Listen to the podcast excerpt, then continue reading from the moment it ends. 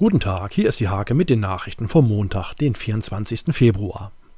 Stolznau stand am Wochenende im Zeichen des närrischen Treibens. Das schlechte Wetter drückte auf die Besucherzahl, aber nicht auf die Stimmung. Der Installateurausschuss hat in Nienburg getagt. Referent Martin Pagel hatte Tipps für Bauherren. Der Sachverständige warnte in Fragen der Trinkwasserhygiene vor falscher Sparsamkeit. Die Rettung des Grinderwald-Spielplatzes wird greifbarer. Es gibt viel Unterstützung. Und auch zwei neue Maßnahmen, einen Flyer zur Sponsoring-Ansprache und eine Fundraising-Plattform.